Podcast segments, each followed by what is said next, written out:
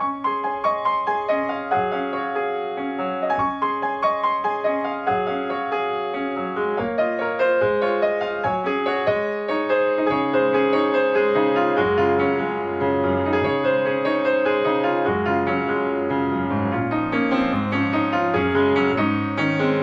さんこんばんは。ミッチェルです。いかがお過ごしでしょうか。さて本日は12月の20日となりますけれども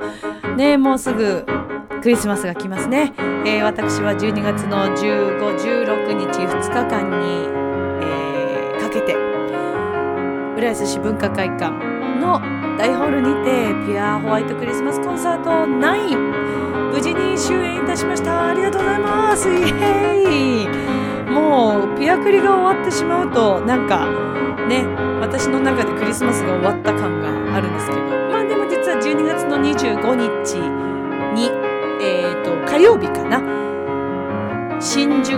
センタービル1階の、はい、ロビーにて、えー無料のライブがございましてね。こちらはまだこれからですのでまたあの後ほどご紹介しようと思いますけども。さてこのミッチェルのラブミッションという番組は恋愛夢ご縁をテーマに不可能を可能にするをモットーにいたしました私ミッチェルがお話をしていくという番組となっております。さあ残すところ2018年ももうすぐなんですけれどもこのところねいろんなことがね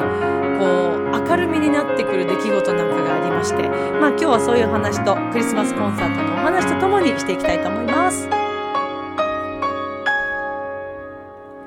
この番組はチョアヘオ .com の協力のもと配信されています。さあでは今週も始まります。ミッチェルのラブミッション。皆様ウェルカム。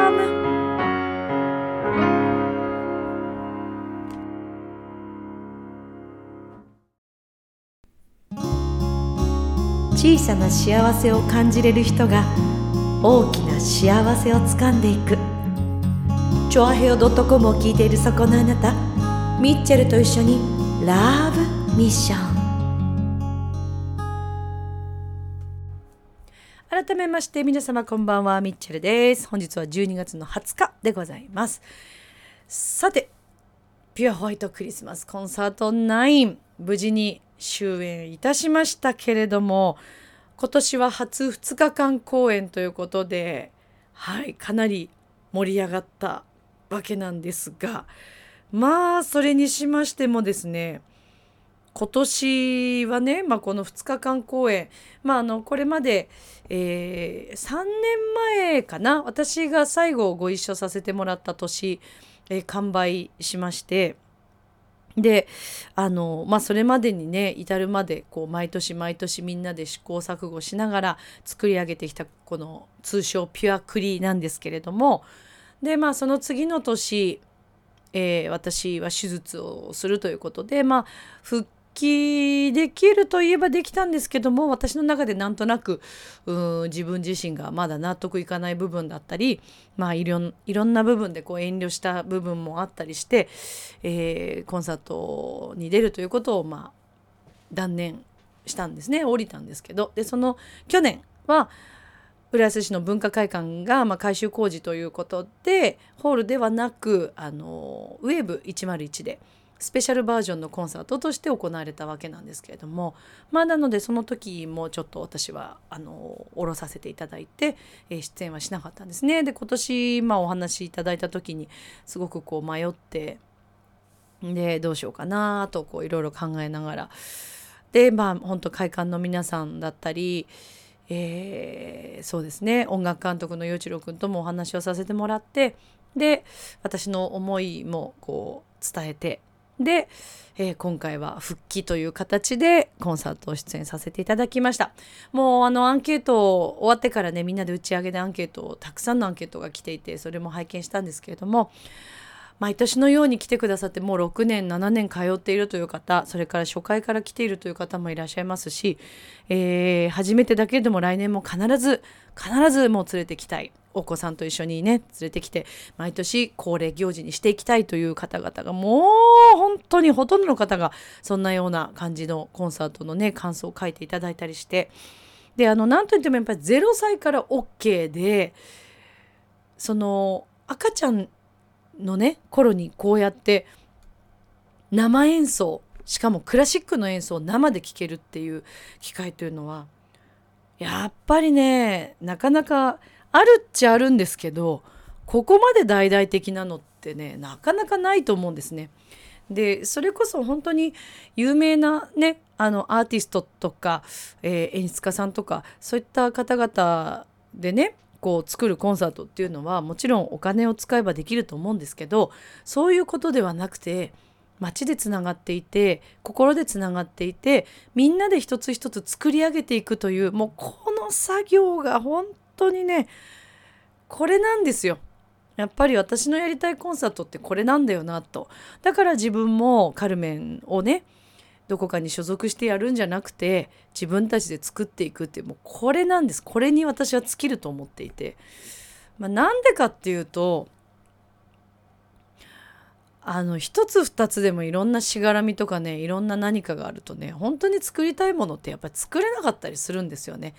あと何かに縛られてしまうとやりたいことがどうしてもこうそがれてしまうという部分がこうあるんじゃないかなと私は思っていてうーんまああとはそうですねそれが自分のやりたい形だというもうただそこですよね。で何といっても好きな仲間あの大切な仲間いろんなところでこうつながった心の通い合った仲間とこういうものを作っていきたいという。でそれはひとえにそういったものを仲間本当にそうやってつながった仲間と仕事をすることで作り上げることでお客様には必ずそれが伝わります。それがやっぱりこういった完売していくという結果につながっていくんじゃないかなと思うんですね。今年はまあ初の2日間公演ということでチケットの販売数もとてもみんなね大丈夫かなというこうなんか不安もあったんですがなんとなんとですね2日間で1586名の方にお越しいただきました。ありがとうございます。これすごいことですよ。えっ、ー、と目標は1500だったんですね。でもそれをはるかに上回る1586名ということで、まあ、約1600人近くの方、えーまあ、ホールのあの人数キャパ数が、まあ、1000とかなんですけども。なのでもうほんと2日間ともにもうかなり埋まってるような状態の雰囲気で、はい、私たちはコンサートをさせていただきました。で久しぶりにねこのコンサートに戻ってあの舞台に立った時に浦安市文化会館の皆さんは音響さんから照明さんから舞台監督さんからもう本当にこの文化会館の皆さんのチームでやってるんですけどもで演出もそうですし構成もそうだしもうみんなが一つになってね作っているこのコンサート。こんなに素敵なことありますか？で照明さんもうまいんですよ。光の加減が。もうね美しいの。本当に綺麗なんです。でそれこそ私ねあのカルメンやる時にそれが当たり前だと思っちゃってたんですよ。あのうん照明さんってここまでやってくれるもんなんだっていうふうに思っちゃってたもんだからだから自分で外でやるってなった時に、まあ、実は今回カルメン自分でやるってなった時ちょっといろんなまあトラブルもあったんですね。でその時、まあ、あの人を介して紹介していただいた照明さんは、えー、こういうことをやりたいと言った時に、まあ、やっぱりそれがちょっと厳しいということでで、まあ、結局その方とはご一緒しなかったんですけれどもやっぱりこの照明が当たり前だと思ってしまうことはまあ良くなかったのかなと。まあでも結果ねカルメンに関しては、えー、その後ついてくださった照明さんはもう素晴らしかったので。はい、もう予想をはるかに超えるというかもう本当に素晴らしい芸術を見させていただいたのでまあそれは本当にまたご縁なんですけどねでもまあホールに関してはこういう照明を作ってくれて当たり前だっていうのはもう本当にありえなくて。えー、だからね文化会館浦安市文化会館がどんなに素晴らしいかということを皆さんにやっぱりまた改めて知ってほしいなと思った瞬間でもありましたね。でやっぱりあの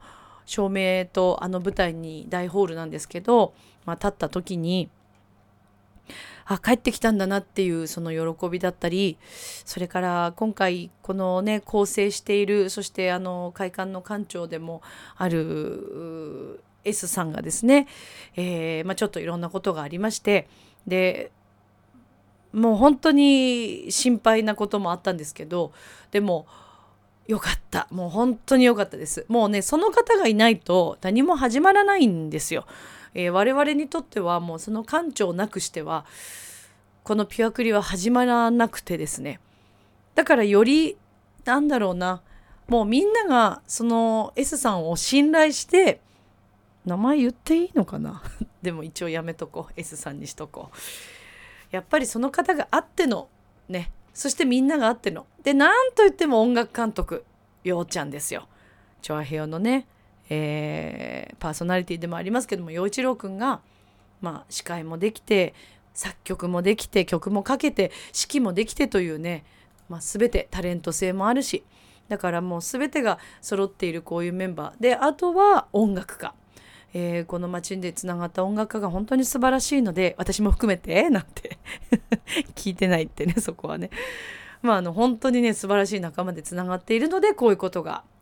実現できたのかなできるのかなということを毎年こう思うわけです。で去年一昨年はそれがなくてとてもちょっと私自身も寂しかったりうん、いろんな思いもあったんですけど、まあ、今回こうやってまた、えー、復帰でね受け入れてくれたみんなにも本当に感謝ですし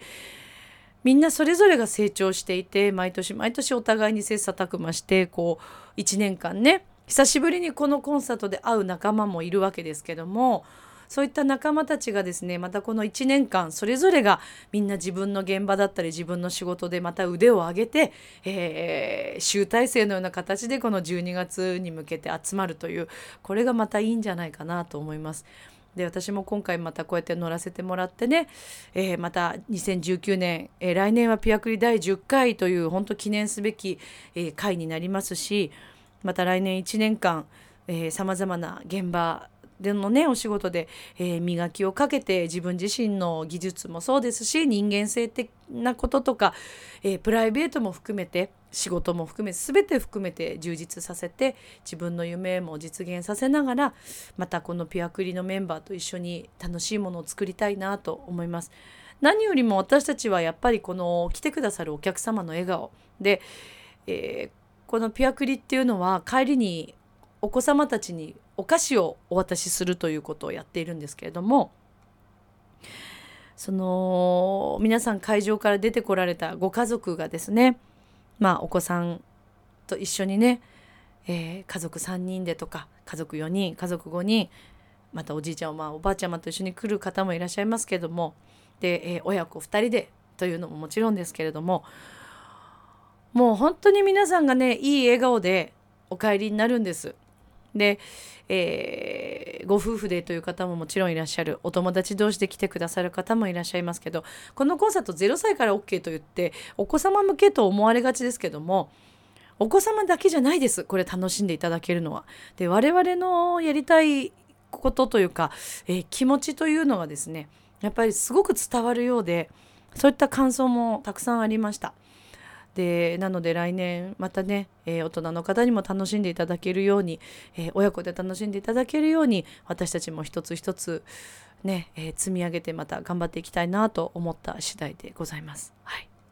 まあ、とにかくこのピュアクリーにね来てくださったご来場いただいたたくさんの皆様、えー、1586名の皆様本当にありがとうございました。来年もぜひ第10回よろしくお願いいたします。このピュアクリとともに毎年子どもの成長を見守っていきたいというような感想があったりしましてねなんかそれもすごく感慨深かったですしあ素敵なことだなと思いました。であの結構ご家族でねなんかあのお子さんがこうお菓子をもらってる姿そして音楽を聴いて楽しんでる姿に、えー、親御さんが感動されるというような姿も見受けられたりしてそして今年は割と一緒に踊れるような感じのダンスで、えー、とダンスの振り付けは南山光則さんと新井みやびさん。もうね「ラブミッション」よく聴いてくださってるみんなにはもうよくよく知っていただいてるお二人なんですけど素晴らしいダンサーさんたちで。で、えー、お二人のね元でまたレッスンしていらっしゃるあのダンススクエアエンジェルの皆さんも本当に素晴らしくてまあこういったね全て全てがもうね恵まれすぎててねあありがたいなと思いながら。で私もこのピアクリのテーマって陽一郎くんが作ってくれているんですけどもう毎年ねこれは恒例で必ず入っててでこの曲を久しぶりに今年まあ歌って照明をねこう当てていただいてあの大きな舞台で歌わせていただいた時にあなんて恵まれてるんだろうというもう本当にありがたかったことそれから、えー、自分の声がねまたこうやって使えるっていうことのありがたみだったり自分の存在をねまたあのこういったことがあってもまたこう呼んでくれて受け入れてくれる文化会館の皆さんやメンバーの皆さんにも本当に感謝だしあとはもうお客様ですよね。うん、であの歌が今回、まあ、5人になったわけですけど、まあ、歌が5人になってよかったって言ってくださった方なんかもこう書いてくださってる方もいて、えー、参加を決めてよかったなというね、うん、気持ちにもなりましたしあとは何といってもね今回、まあ、あのクラシックコーナーっていうのがあってもうそれも本当にもういつも素晴らしくて今回はえっ、ー、とソプラノの辰巳純子ちゃんとそれから大島千恵美ちゃん、えー、それからテノールの藤原匠くんがこのクラシックコーナーを担当してもうこれは本当に人気で、えー、今回まあ、えーと、プッチーニ作品ですね。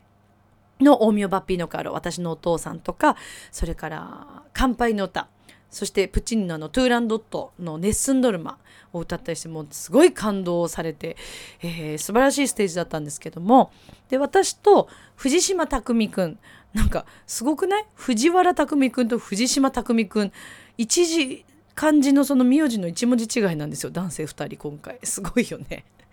で、えー、藤島匠くんと、えー、数年前にはあのアナと雪の女王のレッド・イット・ゴーを2人で、えー、デュエットさせてもらったんですけどももう本当それぐらいから久しぶりのデュエットで、えー、今回は匠くんと2人で歌った曲っていうのが陽一郎くんが書き下ろした「えー、クリスマス・タイム・ウィズ・ユー」という曲。で昨年は楽器だけインストだけで演奏したようなんですけども歌詞をつけてみたらどうっていうところから今回詩をつけてくれて私と匠くんに歌わせてくれたんですけどこれがもうねやばくてね。私もう大好きな感じなんです。もうもうこれが歌えなもう今もうほらもうすぐクリスマス終わっちゃうしさ、まあ、舞台の上でねこれを歌える機会っていうのが。でもなんか作ろうと思っててまた動画を。そうなんですよ。だからちょっとね、うん、ちょっと、まあ、間に合うかどうか分かりませんけどクリスマスまでに何かちょっと動画作りたいなと思ってます。いやーまた楽しかったのとにかく。でこの曲の私がすごく良くてさ。手をつなごう。前を向いて行こう。真っ白い道をどこまででも。っていうのが、まあ、匠くんが最初に歌ってその後2人でこうデュエットが始まるんですけど「Someday 見た夢を自由に虹色のクレヨンで描こう。Christmas time with you おめでとうありがとう幸せの日々 Christmas time with you 笑顔絶えることない未来へ曲まるまるごめんちょっと調整がもうちょっと高いところを歌うし音程もちょっと違うんですけどなんか今急に歌いたくなっちゃったから今歌ったんだけどもうほんといい曲なんですよ。もう前奏からやばいのこれ。私の超好みで。でこの曲をねやっぱりできるだけまあほら要は歌ってる人がいないから私と匠くんが初歌う人たちになるわけじゃない？でそうするとあようちゃんどういうふうにこれ表現したいんだろうなとかももちろん考えつつそれから何といっても歌詞がすごくいいからお客様にそれを伝わるように歌いたいなという気持ちだったりで人って初めて聴く曲ってなかなかこうスッと入ってこないこともあったりするからいやでも絶対これをなんか皆さんに届けたいっていう気持ちがすごい強くて。結構いろいろ考えて練習したりしましたで2人でなんかデュエットとかのところもよく練習したりとかしてでえーと、直前の夜中とかにちょうどねあの流星群が見えるみたいなことを言ってた日でなんか友達が「えー、なんか流星群明日」って書いてあったけど今日も今いっぱい12個見えたとか言って書いてあった子がいたからよしじゃあじゃあ屋上行くかと思って屋上行ってでもうクリスマスタイムウィズユーだよね。もうとりあえずもう屋上私屋上は自分のステージだと思ってるんでその夜空の星と見えました。えっ、とね私はその日はね2個しか流れ星見れなかったけど夜中の3時ぐらい。2時2時から3時にかけてぐらい。すごい傍観してもう屋上でクリスマスタイムウィズを歌いあこういう風に表現したいなとか思いながら歌いましたけどね。いやーもう楽しい。こういうのも大好き。でもなんかこうこの曲ってものすごくなんかこう家族の温かさだったり恋人のなんかぬくもりだったりそういうのをこう表現されてる曲だからいろんなことを想像してそうもういろんなこと考えて 歌ったよね。なのにこれ後々ねあのー、会館の方のスタッフさんのお子さんからのダメ出しで、まあ、私たちの立ち位置が端と端だったんですよ。でなぜかというとダンサーさんがこれメインのダンスを見てもらう場面の曲だったんでで私は本当匠くんはもう端と端にステージの端にいてでこう歌ってるんだけどやっぱりこうできるだけなんか途中盛り上がるところなんかはちょっとこう何て言うのお互いに見合ってなんか私としては恋人感というか求めてる感を出したいなと思ってなんかそんな感じで やったんですけど2人が離れすぎてるっていうなんかそういうダメ出しがいやでも本当いい意見をいただいてねなんか今後のまた参考にさせていただいて、えー、また皆さんと作っていきたいなと。でもこの曲はね気に入ってくださった方も結構多くてえー、それこそね当日サンタクロースさんもいたんですよ。会場にはちゃんとサンタさん舞台上にもサンタさんねいてもう本当に素敵なあったかくてねいい匂いするんだあのサンタさん。なんか甘い香りがするの。そう。でサンタさんにいい匂いするって言ったら英語でね。そしたらなんか「チョコレート」って言われて「あえチョコレートの匂い？いやち、うん、香水。うんまあでもそうだよね。サンタさんだからいい匂いなのかなと思ってみたりとかね。そう。でそのサンタさんもこの「Christmas Time with You」がすごい好きだって言ってくださってこの曲がねもっともっとクリスマス曲のもう定番としていろんなところに流れてほしいってあの言ってくださってたみたいです。嬉しいですね。サンタさんからそんな風に言っていただけるなんてもうそんな嬉しいことはないですけどね本当。うん。まああのとりあえず今後もまたえー、とちょっと頃合い見ながらまたあのピアクリのお写真などを Facebook とか Twitter で、えー、アップしていこうと思いますから。あ時間があればねそのそうなんですよ。やりたいことがあるんですよ。まあ、先日そのやりたいことの一つ一人ラピュタというのをやりましたけどこれがなかなか好評でですね、まあ、こういったシリーズ化をねあの 結構でもね時間かかるからね。そう人によっては無駄な無駄な才能だねとか言われて。何の役にも立たないねとか言って言われたんですけどいいんです。あのみんなが楽しんでくれればそれでいいかなと思ってるんで。えあの近々あの一人ピュアクリというのができるようにちょっとやってみたいなと思ってますけどね。誰が楽しむんでしょうかねっていう話ですけどね。はい。まあ、ちょっとそれを目指してあのイメージしていこうかなと思ってますけどね。頭の中に構想はあるんだ。やりたいことの構想はものすごくあって。そうこれでいこうっていうのも決めてんだけど。それを撮り始めたらもう切りないと思いますね多分ね。いろんな編集とかするのに相当時間かかるだろうなと思うんで。まあある程度の感じでやっていこうと思ってますから。割と荒いあの画像とあの内容になるかと思いますけどまあちょっと頑張って作ってみようと思いますから楽しみにしててください。いやそれこそあのテーマ曲にね今後していこうと思ったら「ラッキーアイテム」という曲の収録がそう録音が全然まだできてなくてねうんまあでもあのいずれ曲がねこの今テーマソング最初の「ラブミッション」という曲から、えー、ラッキーアイテムにおそらく変わるかなと思います。はい、ちょっといつになることやらっていう感じですけども、まあ、時間の頃合いを見て、はい、やりたいと思います。まあねそんな中ねいろいろとこう日々、まあ、2018年、えー、起こったこととかも考えつつ先週もあの振り返ったりしましたけれどもなんかこのところになってねいろんなことがまた自分の中で明るみになっていくことがすごく多い毎日だったりして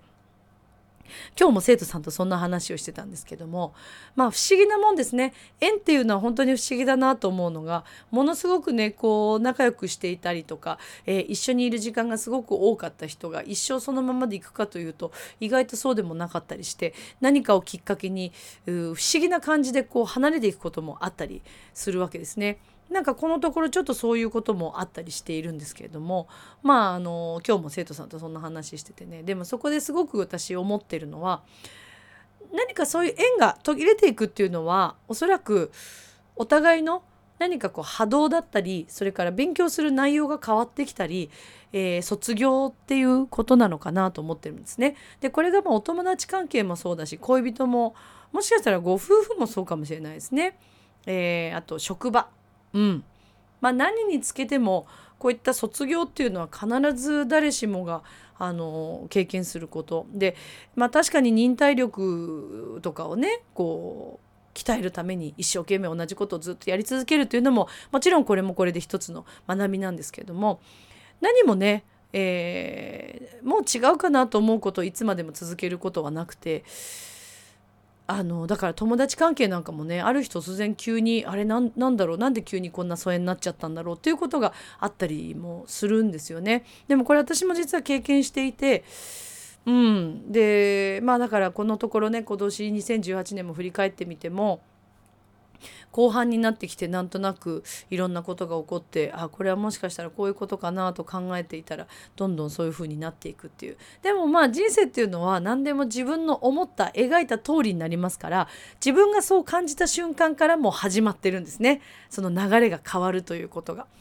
だから意外と向こうがあんまり連絡くれなくなったなとかではなく実は自分が何かに気づき始めてうんもしかしたらちょっと何か違うかもしれないとか居心地が何かあまり良くないなとか、まあ、こういったことっていうのはね大抵合ってます。うん、あの自分の勘っていうのはすごいなと思うんですけど自分の感覚がやっぱり一番だなと思ってて、えー、心地がいいというあの居心地が良すぎてだらっとしちゃうっていうのはまた話が別だと思うんですね。楽して生きていくっていうのとはまた話が別であの自分に課していくこう努力とかそういうのももちろん必要だしチャレンジしていくのはもちろん必要なんですけどもなんか違うなと思った時にまた新しい、えー、世界のお友達ができたり新しい職場にこう移ったりとかねなんかそういうタイミングってターニングポイントっていうんですか？そういうのってやっぱあるなと思っております。で私も今年も本当にいろんなことがありましたけれども最近もまたいろんなそういうことが起きていてでもそういう緩和大切にした方がいいのかなと思ってます。まあ、2018年終わる前までにねいろいろ解消できることとかあの何か変えられることチャレンジできること挑戦できることはもうギリギリまで31日まで、えー、いろいろやっていきたいなというふうに思ってるんですけれども、うん、なので常にねやっぱりそういったあの学びがあって、えー、私たちのこのピュアクリもそうですけど1年間の集大成でこうやって集まって結局でもやっぱりみんなと縁があるからこうやって一緒にできてるのかなというふうに思ったわけです。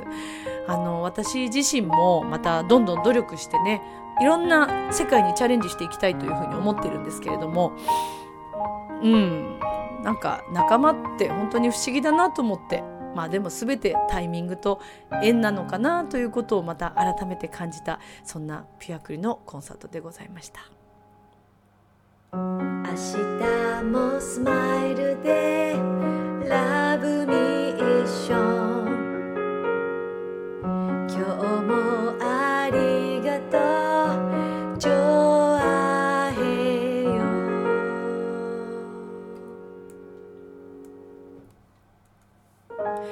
ということでエンディングでございますけれども、えー、12月の25日クリスマス12時10分からかな？えーと新宿のセンタービル1階でございます。あの自由に入れますから会社外なんですけども自由に入ることができます。こちらで、えー、無料のコンサートを行いますけれどもえー、っとですね12時10分頃から、はい、1時ぐらいまでやっております。観覧自由無料でございます。山のミュージックサロン新宿として出るんですけどもえー、っと私とボーカルの山地ゆいちゃんピアノ沼部ひろ子、えー、サックス菅原さとみドラムパーカッションの有田京子。5人でお送りするクリスマスランチタイムライブということになります。年内これが最後となります。12月25日12時10分頃新宿センタービルでお会いしましょう。それでは今宵も良い夢を明日も楽しい一日を。またねバイバーイ。良いクリスマスを。